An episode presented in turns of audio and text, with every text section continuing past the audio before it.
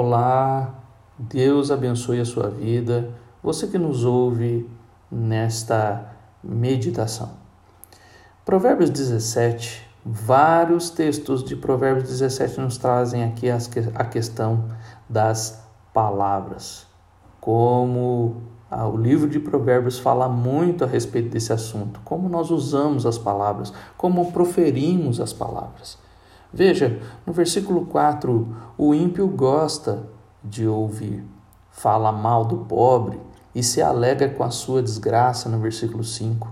Não tem boas palavras, no versículo 7. Fala demais e acaba separando amizades, no versículo 9.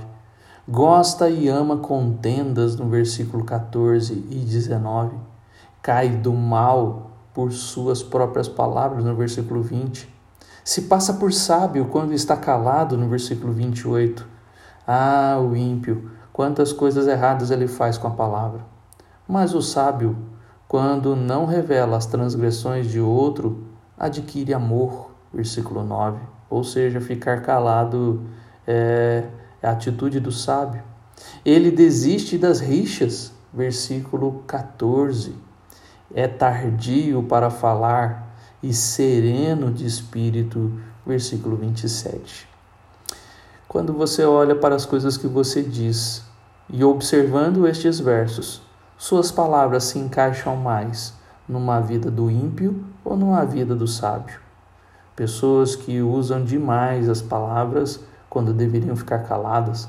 Pessoas que falam não para é, trazer amor e alegria, mas para trazer rixas e contendas. E ainda mais, eles amam fazer isso.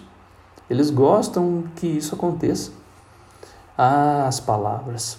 As palavras são difíceis de lidar.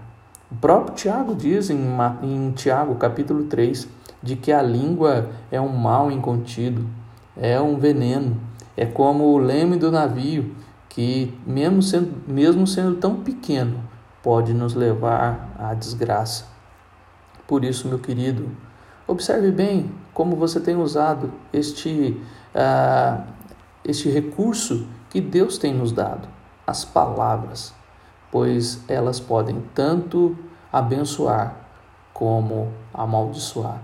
E nós e a nossa boca não deveria proferir dois tipos de fonte, né, de água doce e de água ruim, como Provérbio, é, Tiago 3 nos ensina. Veja bem as coisas que você fala, e assim seja uma bênção na vida do seu próximo.